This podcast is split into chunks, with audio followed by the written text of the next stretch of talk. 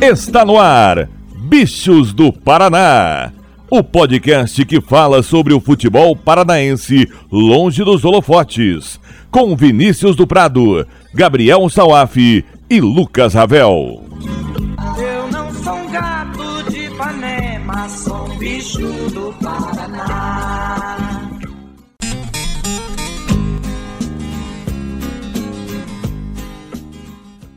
Dale gurizada, tudo certo? Eu sou o Vinícius do Prado e chegamos ao 25º podcast Bichos do Paraná. Aqui nós conversamos sobre tudo que rola no futebol paranaense e para isso trago comigo os jornalistas de garbo e elegância, Lucas Ravel, o homem que sabe tudo e muito mais do incaível, o gigante que não cai, beleza? Fala Dudu, beleza? Olá a todos que estamos ouvindo vamos para mais uma temporada com o Rio Branco na primeira divisão. Mais uma que a gente não consegue entender como o Leão conseguiu escapar. E ele, o rei do Atílio Jonedes, Gabriel Salaf, tudo certo? Fala Dudu, fala Ravel, fala todo mundo tá escutando a gente. É, terminou aí a primeira fase nessa correria, a gente tem que gravar um podcast no sábado, vai ter que fazer outro na segunda, né?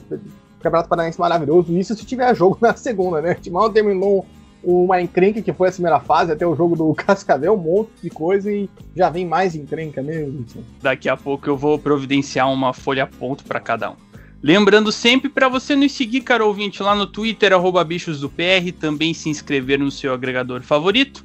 Então, nesse episódio, vamos falar tudo sobre a última rodada da primeira fase do Paranaense, que pegou fogo demais. Rodada que teve time da capital ficando pelo caminho, mudança na zona de rebaixamento, outra goleada acachapante que foi crucial para a classificação e muito mais. Não perde tempo, vem com a gente.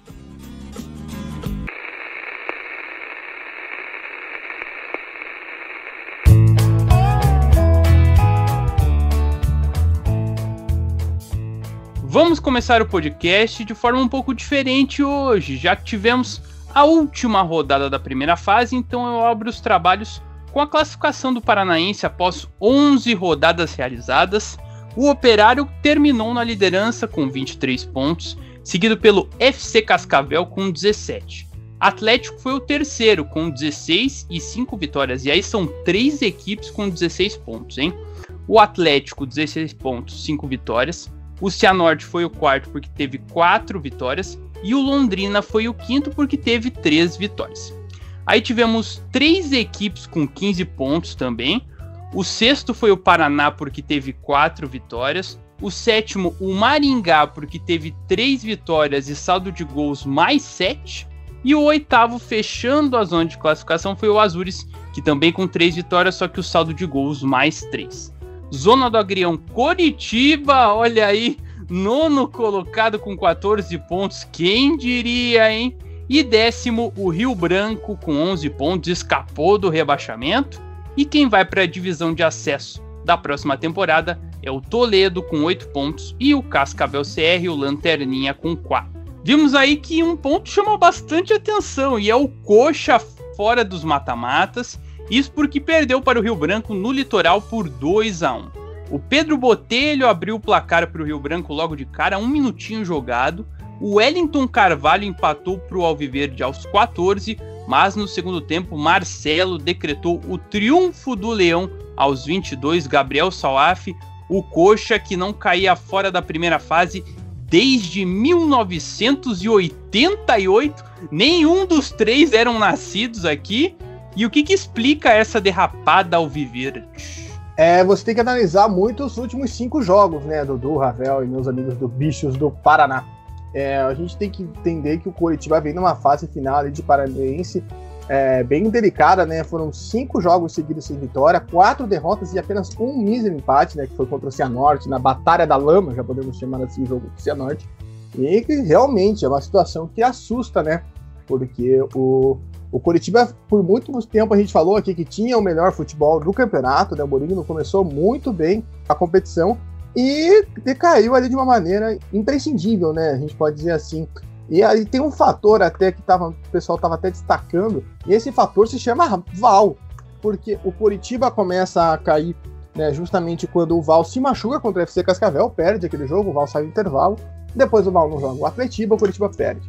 O Val não joga a partida seguinte, que agora me fugiu contra quem foi, o Coritiba perde novamente. Aí o Val volta ali contra o Cianorte, naquele campo todo esburacado, é empate. E no final o Val. Foi contra o Londrina, não? Foi contra o Londrina, exatamente. Obrigado, Luiz.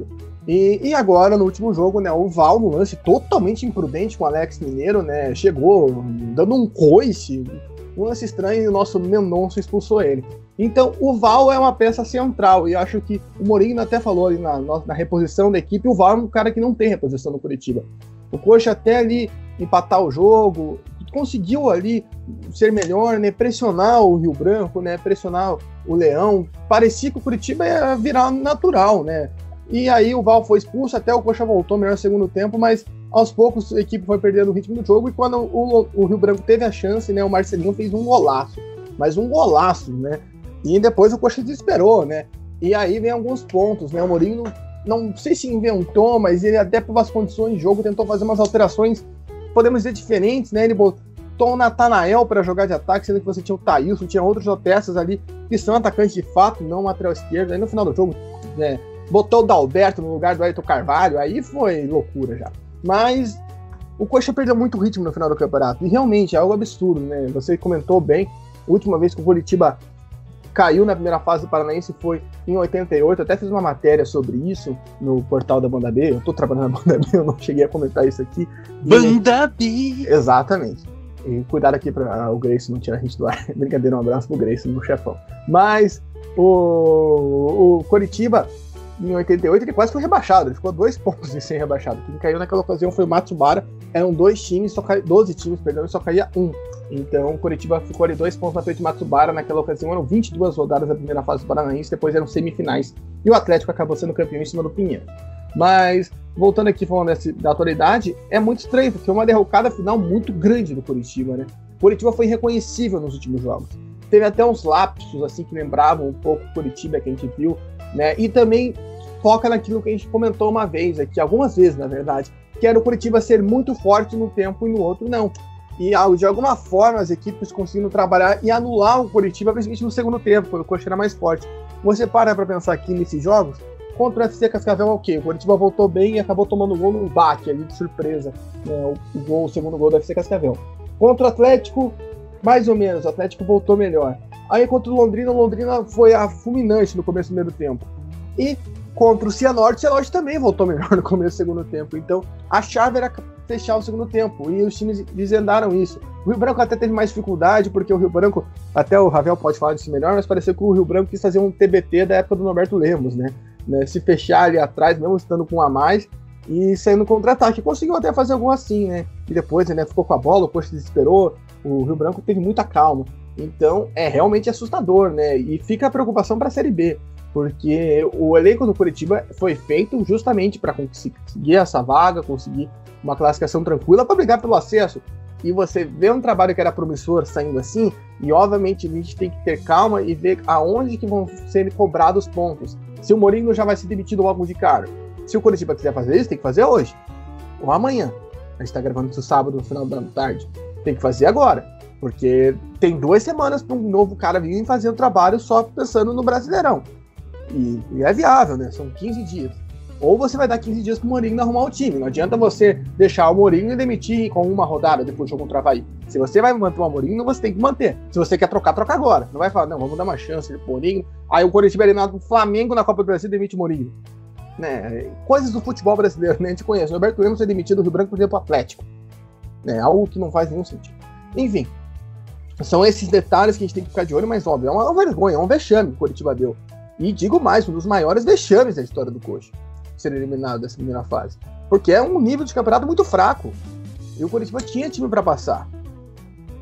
Fica aí a lição, né? Para você não tirar o pé, para você jogar firme até o final. De 12 passavam 8. Isso explica muito do que foi esse fato negativo do Coxa.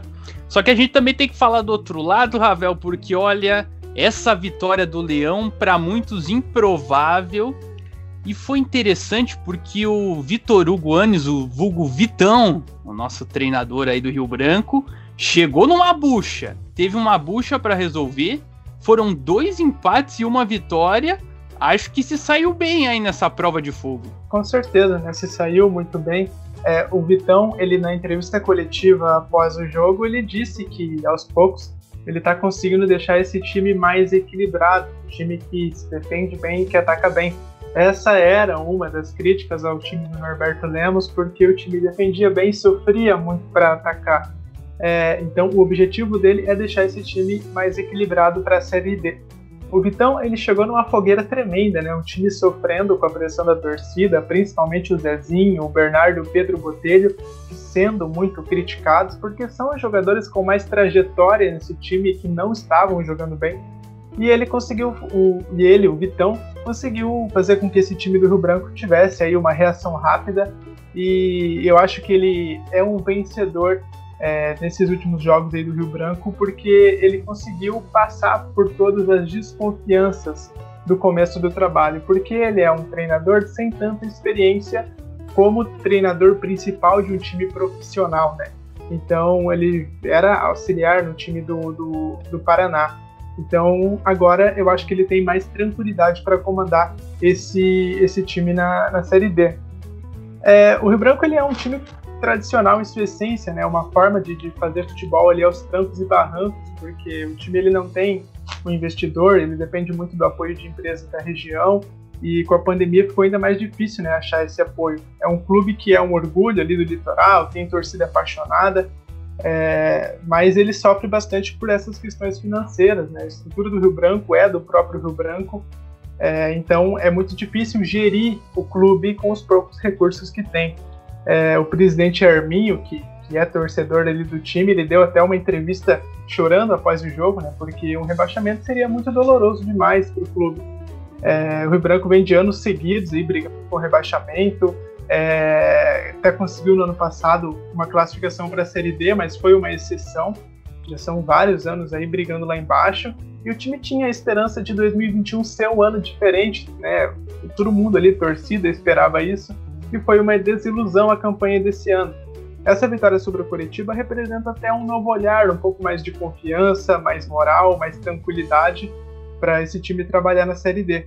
O objetivo é fazer um campeonato digno, né? Vamos ver como que o Vitão vai trabalhar o futuro desse elenco, mas esse livramento da queda deixa pelo menos o ambiente mais leve na estradinha.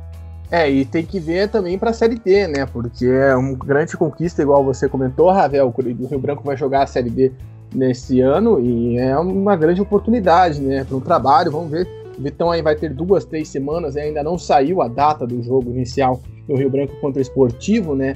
Que é a primeira rodada da Série D do Campeonato Brasileiro. A gente está na guarda dessa, desse calendário, né? Já divulgamos a Série A, B e C, nessa semana deve sair da D. Então é, é, é, é, o Vitão trabalhar, né? Ver se vai chegar mais alguém, se vai chegar mais algum reforço. Mas o Rio Branco tem aí essa chance de conseguir se ajustar, né? Porque, como o Dudu pontuou, né? Foram três jogos e o Rio Branco não perdeu. E foram jogos contra times da parte de cima da tabela, né? O empate contra as Uras, o empate contra o FC Cascavel, que poderia ter vencido o jogo, e uma vitória contra o Coritiba que não precisa falar muita coisa. Óbvio, você vai falar, ah, vai ter um gramado, tem não sei o que, tem lá, lá, lá. Sim, tem N fatores. Né, já pegou a FC Cascavel classificado, mas pô, o Rio Branco perdeu pro Cascavel CR na situação que tava. Né, é um cenário completamente devastador o do Rio Branco, né? Ali, depois do o Vitão chegou ali naquela véspera do jogo contra o Paraná. Então, foram potenciais ali que o, o, Vitão conseguiu ajustar e vamos ver como que ele vai levar esse trabalho para a Série D. Se ele vai conseguir fazer o Rio Branco virar uma surpresa nesse campeonato ou se vai ser pior, né? Ou se o Rio Branco vai, vai, vai, não vai conseguir surpreender, vai ser nada, enfim, vai, vai ser curioso ver esse time do Leão na primeira fase da Série D de 2021. É isso, pessoal. Esse foi o nosso jogo de destaque da rodada. Como só falou, ainda não tem uma data específica para a estreia do Leão na Série D, mas será mais ou menos ali no primeiro final de semana de junho, data a definir contra o Esportivo de Bento Gonçalves. O Coxa estreia na Série B dia 28 de maio em casa contra o Havaí. Então vamos ver os outros jogos dessa última rodada.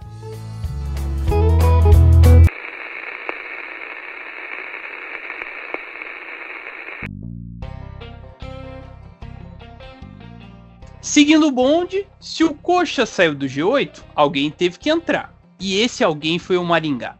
Contra o desmanchado Cascavel CR, o Dogão fez o papel dele, goleou por 9 a 1. Olha que coincidência, muito presente esse número na vida da Serpente Tricolor nessa semana e o 9, né?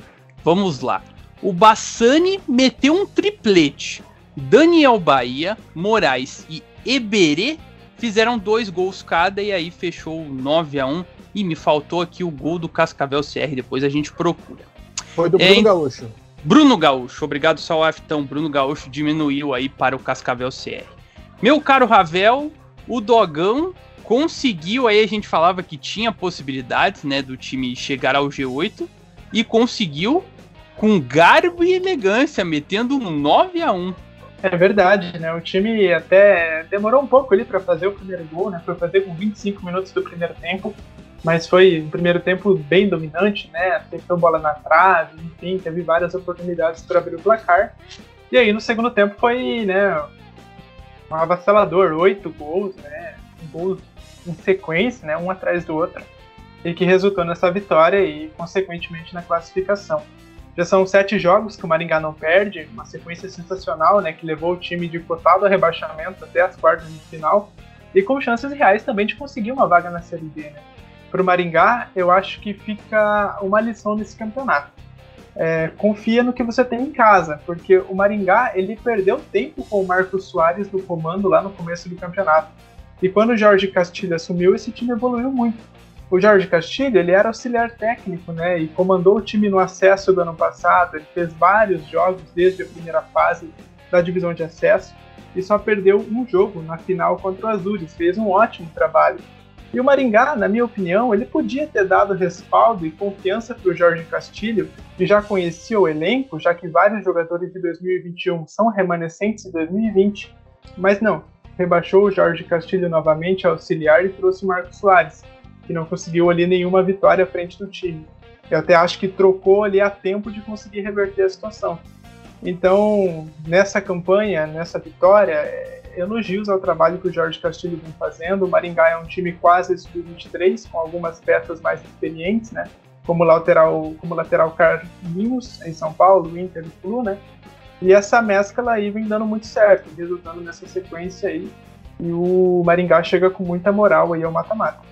E por outro lado, Soaf, você até fez uma matéria sobre essa semana. Cascavel CR teve a punição aumentada em relação ao outro julgamento. A partir de 17 de maio, né, com, tivemos um efeito suspensivo para poder jogar essa partida, mas a partir de 17 de maio serão dois anos sem poder disputar os jogos oficiais. Você acha que isso pode ser o fim da equipe do Cascavel CR? tem a possibilidade, né? Eu ia até chamar a atenção que esse jogo, para mim, né, me chamou muita novela, que foi o anterior da partida, porque eram muitas dúvidas que se tramavam no ar, né? E Cascavel CR vai ter o jogo, vai ser suspenso, vai ser excluído, né? Vai perder, vão lá todos os jogos, que alturava drasticamente o campeonato, ou né, vai ser WO, e o Maringá dizia que queria jogar o jogo porque queria fazer goleada, ou seja, uma frase muito estranha do presidente do Maringá, inclusive, né? Ele soltou um áudio falando isso, eu achei muito estranho, né? a maneira como é que ele fala né, no áudio para a imprensa, não, porque queremos jogar porque a gente pode fazer mais de 3 a 0 em cima do, Cas do Cascavel CR. Então, algo muito estranho, né? Eu até tava, vou falar a verdade, tava até torcendo pro, pro Maringá ganhar por menos de 3 gols de diferença só para falar, opa. E demorou, né? Foi o que vocês falaram, os 6 gols foram ali na reta final do jogo, não foi muito estranho, né? Vamos ficar de olho, né? Porque realmente pesou. Mas, é, ao menos que o Tony, o pessoal lá do Cascavel, realmente use esses dois anos para estudar, para colocar pessoas competentes. Né? O Cascavel CR já pegou licença uma vez e muita gente achou que era o final. Né? Quando o Cascavel CR é rebaixado para a terceira divisão do Paranaense em 2012, muita gente achou. Eu também achei, porque ali em 2012 o UFC Cascavel já estava começando a aparecer, né? já tinha ganho uma terceira divisão de campeonato paranaense, ou seja, já estava começando a dar suas caras. E o Cascavel CR estava indo para o fundo do poço, né? estava complicado, né, ver um futuro para a equipe. E o Cascavel CR, ele volta, né, em 2014, né, ainda fica ali um ano mais tranquilo e depois consegue o acesso. Então, né, são situações aí que o futebol nos proporciona para a gente ficar de olho, né, e, e o, Cas o Cavel pode voltar, né, como uma equipe. Só para, tô checando aqui, foi em 2014 que o FC Cascavel subiu, inclusive, né no ano ali que o Cascavel CR disputaria a terceira divisão pela primeira vez em 2013, a gente teria o primeiro clássico do Veneno, mas o, o Cascavel CR não participou. Então ficou adiado nesse confronto e foi fazendo algo na primeira divisão. Fica só essa curiosidade. Mas é isso, né? Eu acho que é algo gente vê. Mas realmente complicadíssimo aí a situação do Cascavel CR. Pena ampliada, né? Dois anos fora, multa de 200 mil reais. Até os jogadores foram punidos dessa vez. E ficou toda essa novela, né? Agora é cabe ver se não vai aparecer mais alguma coisa, que eu não duvido que apareça desse último jogo. A gente conhece futebol, a gente sabe como são essas coisas suspeitas, né? Então, uma hora, se realmente isso aí, né, tomar 18 gols em dois jogos é muito estranho, cara, é muita coincidência. Tem alguma coisa de errado, né?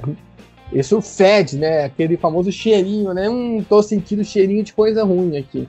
Mas a gente não pode falar muita coisa sem ter realmente provas de fato, mas vamos ficar de olho.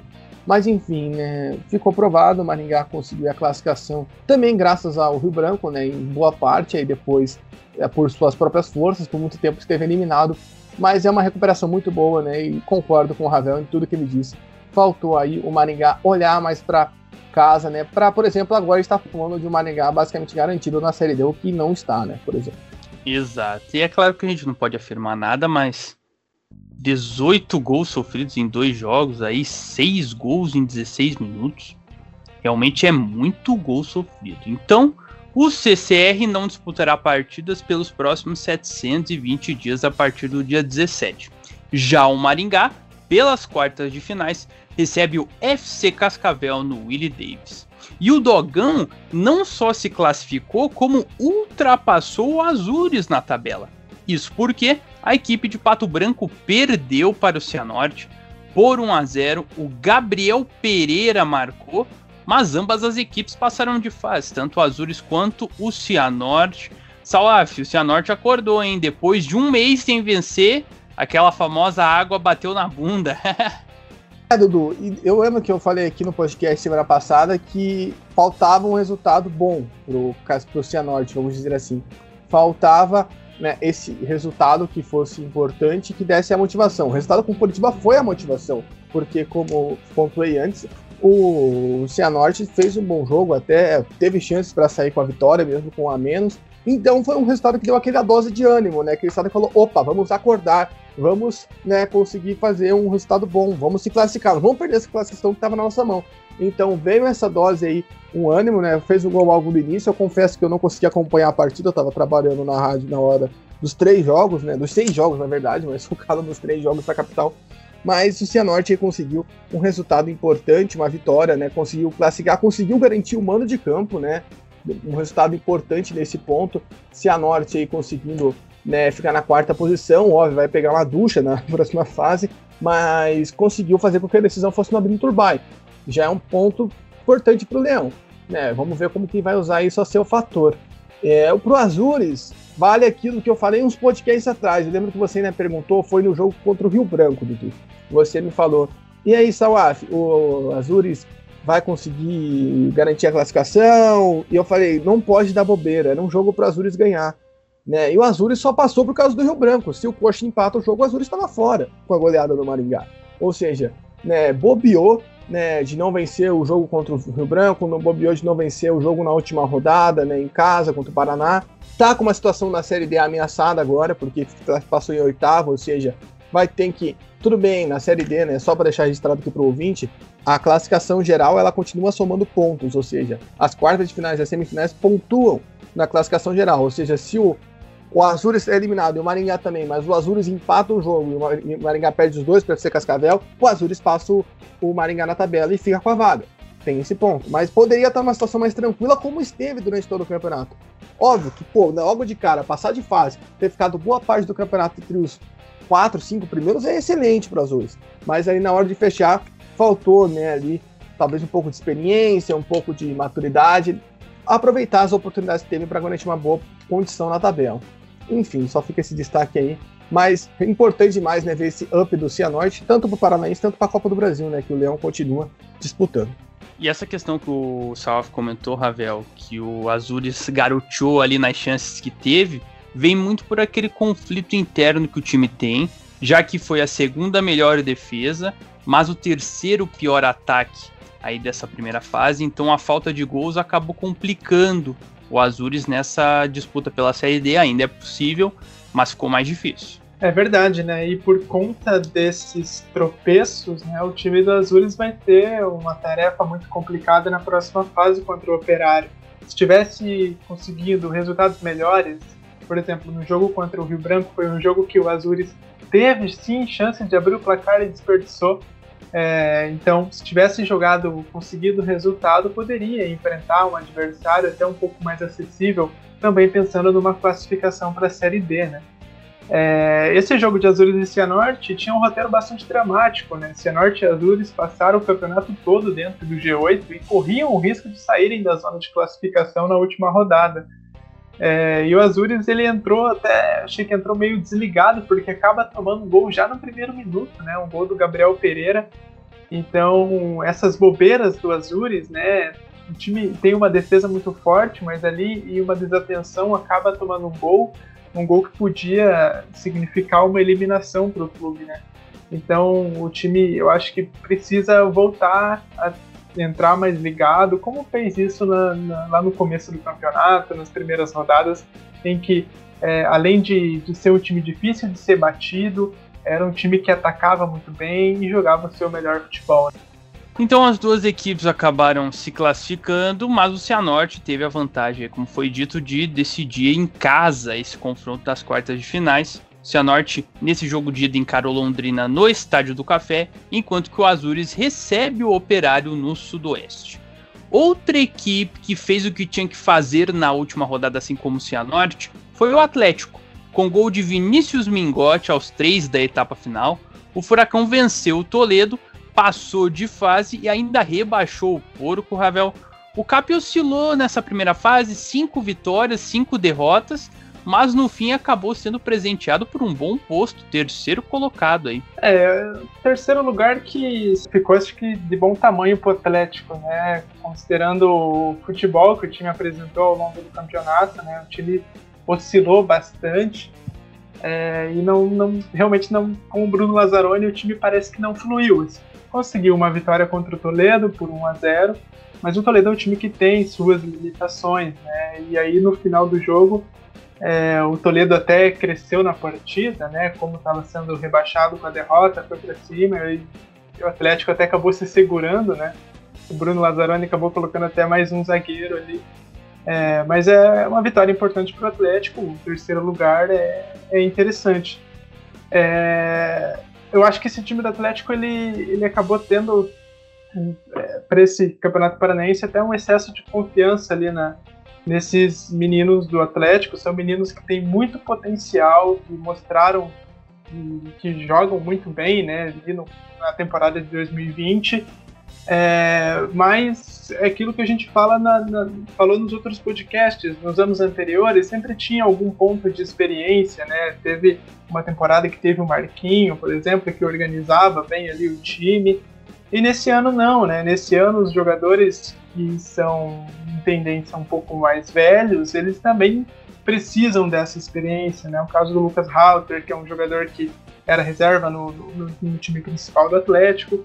Enfim, e eu acho que esse time do Atlético ele tá dependendo muito do, do, do elenco principal, dessas individualidades, né, para conseguir bons resultados, para conseguir jogar bem.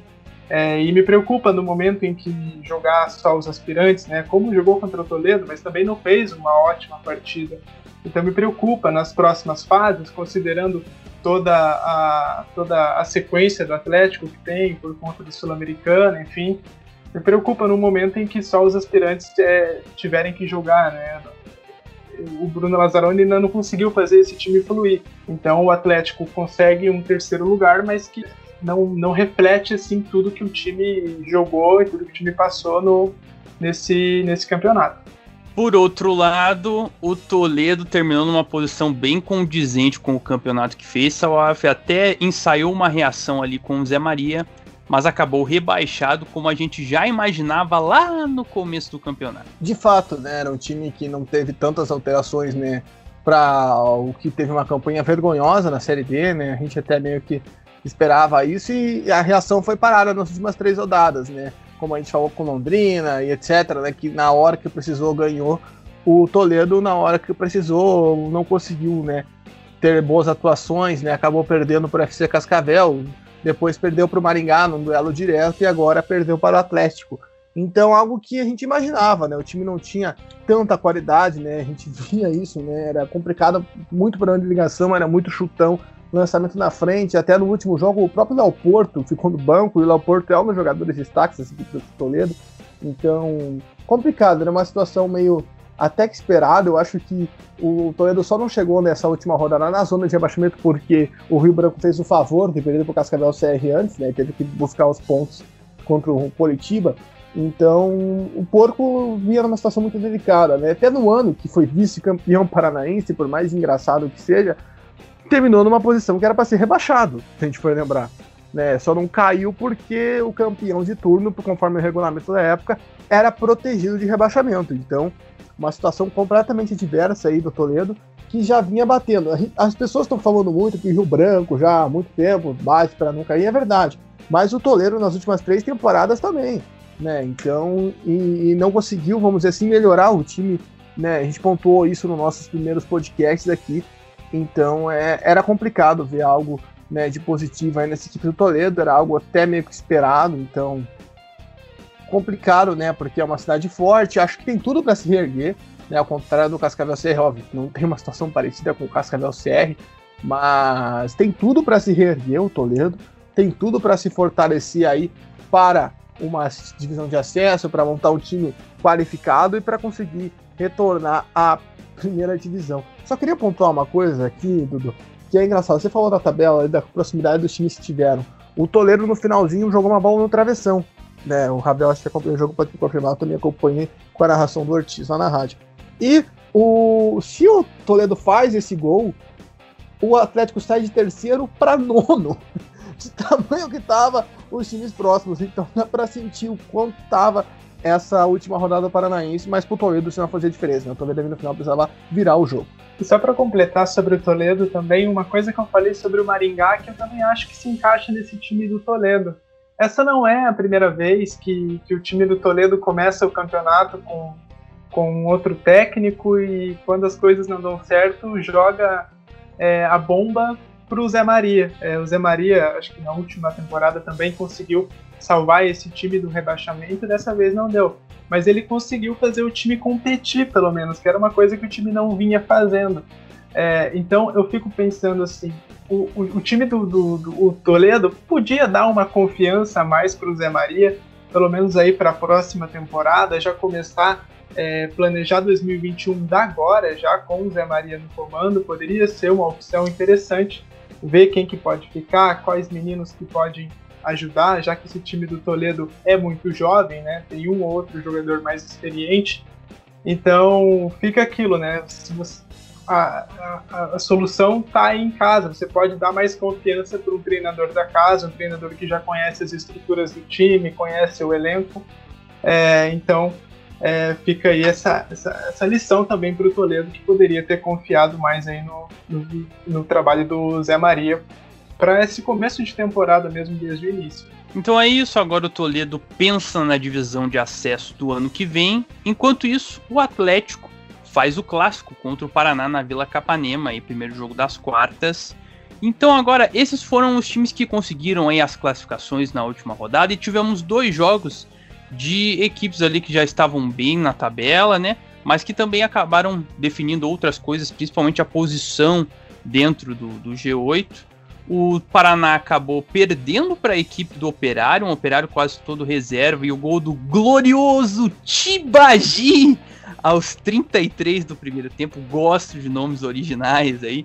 1 a 0 para o Operário venceu o Paraná. E enquanto isso, também tivemos FC Cascavel e Londrina, um jogo que prometia fortes emoções, mas que acabou ficando no 0 a 0 Vou começar contigo, só para você falar de Paraná e Operário. O menino Tibagi mostrou que o Fantasma tem um elenco bacana aí, hein? Não só os titulares. Exato, e só para confirmar, o nosso glorioso João Ricardo Santos de Nascimento tem esse apelido, sabe por quê? Sabe onde ele nasceu? Duvido se adivinhar. Tibagi! Paciente Bagi. Então, é um, é um nome muito original, né? Que Baita originalidade. E eu te imagino, né, que ele fez parte do elenco do Operário, que quase foi para a final do, Paranaense Sub-19 em 2018, né, que perdeu para o Coxa dos Pênaltis, tem até uma matéria que dele que ele saiu, né, e voltou do Operário, pensou até em desistir, então, né, bem complicado, né, um garoto aí que só tem seus 20 anos, né, vai fazer 21 no mês que vem, e só confirmando, ele realmente nasceu em Tibagi. Eu só fui deduzir, mas eu achei que nessa matéria tá aqui, ficha teca, nome, João Ricardo Santos Nascimento, Tibagi, enfim. É, muito bom, né? Mostra a força desse elenco do Operário. Por exemplo, aproveitando que o UFC Cascavel tá nesse balaio, o UFC Cascavel entrou com um efeito suspensivo para tentar recuperar os seis pontos. Se o UFC Cascavel recupera esses seis pontos, sabe o que, que muda na competição agora? Nada. O Operário garante a primeira colocação, ou seja, o Operário é o primeiro colocado sem choro nem vela, ou seja, né, assim vai. Então, muito bom, muito qualificado esse elenco do Operário. Óbvio que o Paraná também estava pondo peça, né? E o Paraná é incrível, até quando ele é o primeiro a se classificar, consegue fazer uma campanha ok, ele vai lá e consegue um clássico de novo nas quartas de final, né? É uma sina do Paraná, coitado né? Mas vamos ver, né? Já roda isso no próximo bloco, mas muito qualificado esse elenco do Operário. E só para pontuar, o Londrina não tinha garantido né, matematicamente sua vaga, mas aí uma sequência muito boa de quatro jogos sem perder, três vitórias seguidas. Colocam aí o Tubarão numa posição boa, vai pegar o Cianorte. Vamos ver aí o FC Cascavel, né? Tentando se consolidar, né? Como um dos favoritos para esse campeonato. O Sof levantou a bola aí do Londrina FC Cascavel, Ravel, e o Tubarão terminou a primeira fase com o resumo do que foi a campanha. Mais um empate foi o sétimo, a equipe que mais empatou no torneio. E o FC Cascavel a gente viu tanto sobe e desce aí de equipes na tabela. O FC Cascavel terminou a rodada do mesmo jeito que começou. É verdade, foi um jogo morno, assim, né? Um 0x0 típico, eu achei sem muitas chances assim para os dois lados. Para o Londrina era o resultado que o time precisava para se classificar, então até ficou de bom tamanho. É, a trajetória do Londrina no campeonato ela mostra que o time vem aí uma crescente, né? Teve um início muito ruim, demissão de técnico, teve que recomeçar todo um processo com o campeonato rolando e chega para o mata-mata com a moral certa. O time até embalado, com quatro jogos sem perder. É, mesmo tendo empatado em casa com o FC Cascavel em um jogo que não fez é, uma baita partida.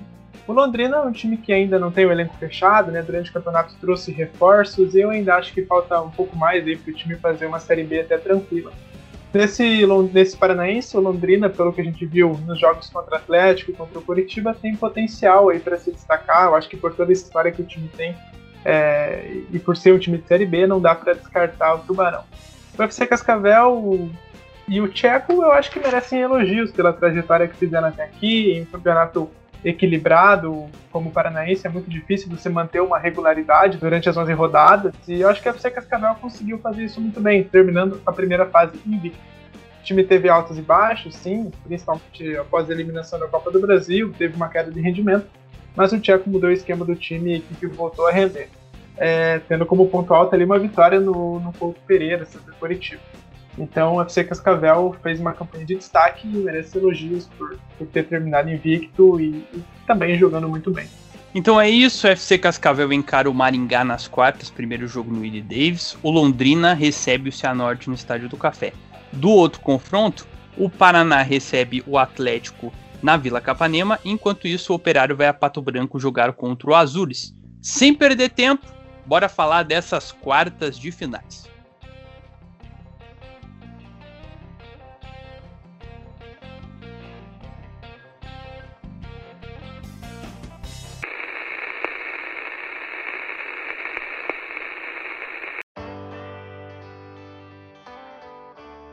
Hora da onça beber água, fase eliminatória chegando no Paranaense. Com o calendário tá apertado, os jogos de ida a princípio foram marcados para segunda-feira, dia 17, duas da tarde, e os jogos de volta na próxima quarta, dia 19, 4 horas da tarde. Os jogos de ida ficaram assim: Azures e Operário em Pato Branco, Maringá e FC Cascavel no Willie Davis, Paraná e Atlético na Vila Capanema e Londrina e Cianorte no Estádio do Café, o jogo de volta apenas os mandos invertidos. Sawaf, o que esperar desses duelos das quartas de finais? Olha, primeiro de tudo, você falou a princípio estão marcados para segunda-feira, né, Dudu? Porque já tem. Já me preveni. Já tem cheirinho de BO. Né? O Atlético, isso é só para deixar registrado, durante a transmissão do jogo do Coxa, o Fernando Gomes, que era o comentarista, falou que o Atlético não iria jogar na segunda-feira. Fernando Gomes, para quem não sabe, é tete a tete com o tal de Mário Celso Petralha. E a informação ficou no ar. E aí o Fernando Gomes até apontou uma coisa importante. No regulamento geral da competição, está escrito que o, o, o jogo para o outro, os atletas têm que ter um descanso de 66 horas. Porque esse de 48 horas é meio que um acordo de cavalheiros, vamos dizer assim, né? E foi algo que os times acordaram muito mais no ano passado. Para esse ano não teve nenhuma reunião, né? É, vamos dizer assim, não teve uma reunião dando ok. E o que acontece? Isso só vale para os jogos da competição. Uma competição como a Sul-Americana não conta, por exemplo. Né, também era um acordo de cavaleiro que está sendo ignorado nesse ponto, né? Já que o Atlético também tem dois elencos, enfim, aquela história que a gente falou no último podcast. E o Petralha depois afirmou, nesse caso para a banda B, que o Atlético iria cumprir o regulamento. Ou seja, o Petralha tá, tá, o Petralha é tão malandro que ele tá defando com a carta da federação, né? O Petralha tá falando, ó, oh, são vocês que disseram, meu filho, não sou eu. Vocês têm que cumprir o que vocês determinam. Então, vai se arrastar. O Atlético está dizendo que não vai aceitar jogar na segunda-feira por conta disso. Até uma forma, talvez, de protesto por conta dessa marcação de jogo um em cima do outro. Teria dúvida, né, se isso entraria, por exemplo, caso essa rodada, que foi disputada nesse sábado, fosse na sexta. Porque daí também teria todo esse rolo. Enfim, é complicado aí essa situação, mas vamos fingir que vai acontecer tudo normal, como tá marcado, né? Jogos na segunda e na quarta, numa correria do cão. Enfim, Paraná e Atlético é um jogo muito curioso, depende muito de como né, o Atlético vai. Lembrando, eu também acho, eu vou pontuar aqui, eu acho que o Atlético, esse jogo não sai na quarta-feira, porque o Atlético joga na quarta-feira pela Sul-Americana. Imagina, jogar dois jogos no mesmo dia, isso não existe. Eu acho que o Atlético isso não vai aceitar, mesmo que tivesse dois eleitos totalmente diferentes. Então, é, Paraná Atlético é um jogo que depende muito desses fatores do Atlético, mas é uma grande chance, talvez, o Paraná dar uma resposta para o seu torcedor. O Paraná só passou uma vez do Atlético em mata-matas que se enfrentaram pelo Paranaense, de sete, se eu não estou enganado. Uma vez só o Paraná foi, classificou. Então, é uma situação para Paraná levar ânimo né, para o seu torcedor para a próxima fase. Operário e Azures é uma chance do Operário né, se consolidar, é um jogo que pode ser difícil, né? Foi a estreia do Paranaense, o Azures roubou um empate lá em Ponta Grossa, então, para ficar de olho, o Azures né, já conseguiu ali cumprir uma primeira meta que não era ser rebaixado, mas tem essa questão da Série D, né, que precisa pelo menos ali de um empate, torcer para o Maringá não ganhar para se classificar. FC Cascavel e Maringá vai ser um duelo muito interessante, na minha visão. Talvez o mais interessante de todos, porque, além, além do clássico, óbvio, clássico é clássico, mas porque o FC Cascavel é essa equipe que está invicta até agora no campeonato, consolidada, jogando um ótimo futebol, entrosada com o Tcheco, e o Maringá vem nessa crescente fulminante com o Jorge Castilho desde que assumiu, não foi derrotado até agora. Então, vem crescendo na hora certa o Maringá e agora manter o embalo para esse duelo contra a Serpente. Ou seja, o Maringá pode muito bem surpreender, pode muito bem avançar para as semifinais e não seria nada injusto. Até para pontuar o erro que foi o começo da temporada, né, do Maringá, tanto taticamente, tanto como escolha técnica. E a partida entre Londrina e Cianorte é um. É uma partida. Da, é, a, é, o duelo da oscilação, vamos chamar assim. É o duelo dos oscilantes. Porque né, o Londrina veio nesse campeonato marcado por empates e o Cianorte, né, dessa derrocada no final, dando um upzinho aí para salvar na última rodada. Então, vai ser bem interessante acompanhar essas quartinais corridas que teremos ao longo dessa semana. Verdade. E para você, Ravel? Cara, para mim, começando de Operário e Azures, é, eu acho que é um confronto complicado para os dois, né? O, Azures é um time que tem uma proposta mais cautelosa, que se fecha, né? E o Operário deve jogar mais no ataque. Eu acho que essa deve ser a tônica ali dos dois jogos. É, mas é um jogo complicado. O time do operário, do operário, durante o campeonato, ele sofreu bastante com as retrancas, né? É, tinha algumas dificuldades ali contra o Rio Branco, teve contra o Toledo também. Então, é um jogo para o operário entrar ligado. O Azures não é um time bom. É, FC Cascavel e Maringá, para o Maringá, uma classificação também vale uma vaga na Série B, né? É, é um objetivo importante. Claro, o Maringá também pode ir para a Série B, caso não se classifique, né? A gente já explicou isso, mas caso passe de fase, se garante, né? Já na Série B a vaga. Então vale muito para o Maringá esse jogo. Para você Cascavel, é o jogo jogo difícil, mas é um time que está invicto, que tem jogado muito bem, com esse esquema de três zagueiros do Tcheco. É um time que tem um jogo mais dinâmico do que no início do campeonato e que vem jogando muito bem, né? Então é um confronto é, bem, bem interessante também. Atlético Paraná Clube, o Atlético é, tem essas indefinições, né? A gente não sabe quando vai ser o jogo, quem que joga, se joga é, jogadores do time reserva, do, do, time principal ou dos aspirantes, enfim. É, mas o Atlético ele precisa convencer, não tem convencido nem quando vence. Então acho que, que falta isso, assim, dar uma resposta é, para a sua torcida. Paraná Clube, o Maurílio já tem colocado a sua identidade nesse time, achou o Paraná ideal, né? É, durante o campeonato, conseguiu fazer algumas alterações e o time tem correspondido. Eu acho que essa classificação, pelo menos na primeira fase, já cumpriu aí um objetivo do clube, considerando todas é, as dificuldades que o time vem vivendo. É, então é um jogo que o Paraná, acredito que jogue um, buscando mais o contra-ataque, né? Mas vale lembrar que na primeira fase o Atlético venceu o Paraná Clube por 1 a 0 na Vila Capanema, mas foi um jogo em que o Paraná até jogou melhor, né? Acertando várias bolas na trave, enfim, mesmo, mas acabou né, saindo derrotado. Cianorte e Londrina, eu concordo com o Salaf, né? Dois times instáveis. É, o time do Londrina cresceu nesses últimos jogos, né?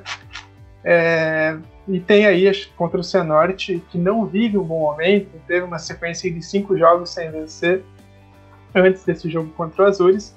Então, é dois times aí que estão buscando é, um é, se provar né, que, que, que essa evolução pode resultar aí e um time conseguir mais coisas no campeonato. E o Cianorte querendo mostrar que pode sim voltar a ser aquele Cianorte do início da temporada. É isso, pessoal. Quartas de finais do Campeonato Paranaense chegando aí nessa semana. Vai ser bem corrido, mas a gente vai tentar se ajeitar aí para falar tudo sobre os jogos tanto de ida quanto de volta. E lembrando também que nesse domingo, agora vamos mudar um pouquinho a chave, Dia 16 tem estreia do Brasileirão Feminino A2. Às 3 da tarde, o Atlético encara a Chape em Santa Catarina. E a gente vai falar sobre esse jogo também na próxima edição, mas a gente vai dar um panorama aqui de como vai ser esse Brasileirão Feminino Série A2. As mulheres do Furacão estão no grupo F, com América Mineiro, Vasco, Brasil de Farroupilha, Chapecoense e Ponte Preta. As duas melhores de cada grupo, né, cada um dos seis grupos, as duas melhores avançam à próxima fase, juntamente das quatro melhores terceiras, totalizando aí 16 equipes.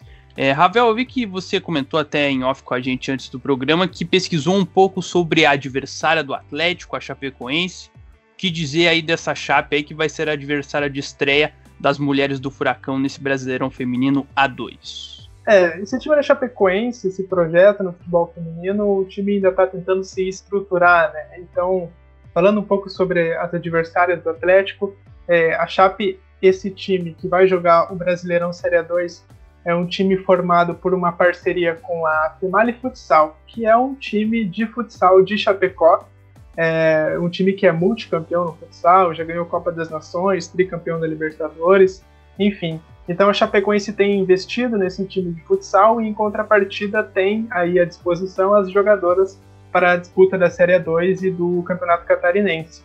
Essa parceria ela acontece porque o time quer ter tempo para estruturar ali o departamento de futebol feminino da Chape. É, o clube até deixa claro que não tem o objetivo né, de subir nessa, nessa, nessa A2, já que ainda está aí com a reestruturação do projeto, e sim quer ir ajeitando ali para ter um projeto forte nos próximos anos.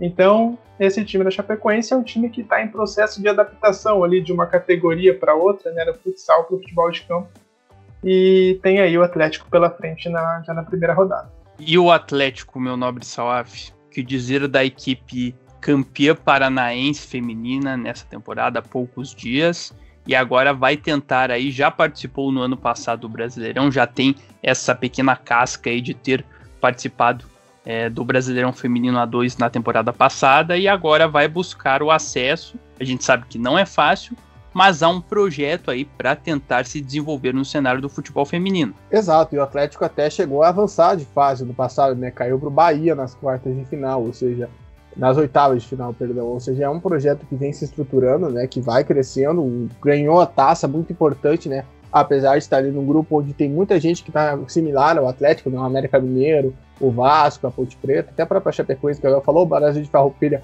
é, vem um pouco mais atrás, mas de qualquer forma, só o fato de eu tô até conferindo aqui a tabela do Campeonato Gaúcho, nós tínhamos seis times só jogando né, o Campeonato Gaúcho do ano passado feminino, né? E somente três é, são equipes profissionais, vamos dizer assim, no estado, que são o Inter Grêmio e o Brasil, né, de Farroupilha, né? O outro é o Estrela Futsal, o João Emílio e o Oriente, ou seja, equipes que são aqueles clubes menores, né, que normalmente trabalham com futebol feminino nas internas. Então fica aí, né? O Atlético tem uma grande oportunidade. Né, o elenco vai ser o que ganhou o Paranaense, né, não tivemos alterações, até porque o Paranaense foi há duas semanas atrás, né, tá com um trabalho bom com a Rosana, vamos ver, né, é, é, esperar esse primeiro jogo, esperar esse primeiro jogo, né, avaliar bem esse time do Atlético, né, ver como que vai crescer, mas fica aqui nossa torcida, é claro, porque a gente quer voltar a ter um representante, né, né na primeira divisão do Campeonato Brasileiro feminino, né? A gente teve o Foz Catratas por muito tempo, campeão brasileiro até. Então é uma grande chance aí de ver o Atlético crescendo e um projeto, né? Como a gente ressaltou várias e várias vezes aqui no Bichos do Paraná, quando o Atlético ganhou o campeonato, é muito bom ver times principais, né? Times profissionais, times que são consagrados no futebol masculino, investindo no esporte feminino. Inclusive, fica de destaque aqui que logo depois que a gente gravou, né, aquele podcast falando sobre isso, o pessoal da torcida do Curitiba começou a pressionar o Coxa para montar o time feminino, porque acabou a parceria entre Curitiba e Toledo, né? E o Bruno, que é o diretor de futebol, até soltou um vídeo falando que o Curitiba sim está montando um projeto. Ainda não deu muitos detalhes, mas vamos ficar de olho. Quem sabe podemos ter o Coxa com o time próprio no Paranaense feminino ainda desse ano, que não aconteceu, não. O Paranaense que o Atlético ganhou foi o do ano passado. Vamos torcer aí para o nosso cenário do futebol feminino crescer sempre, se desenvolver sempre, evoluir sempre e torcer para as mulheres do Furacão irem bem aí no Brasileirão Feminino A2.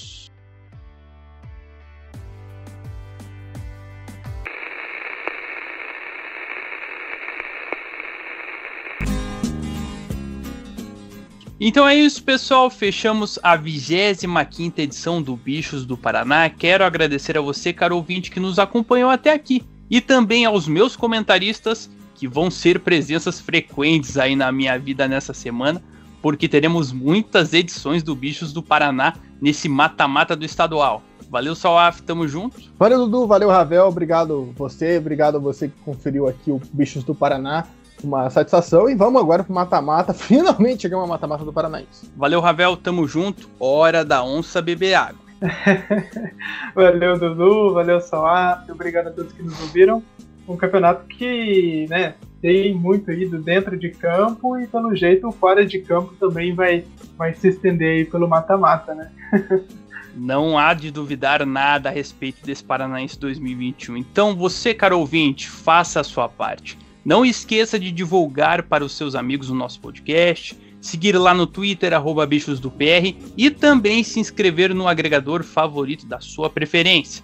Na próxima edição, tudo sobre os jogos de ida das quartas de finais do estadual masculino e também da estreia do Atlético no Brasileirão Feminino A2. Tá falado? Abraço, tamo junto e até a próxima. Eu não sou um gato de Ipanema, sou um bicho do Paraná.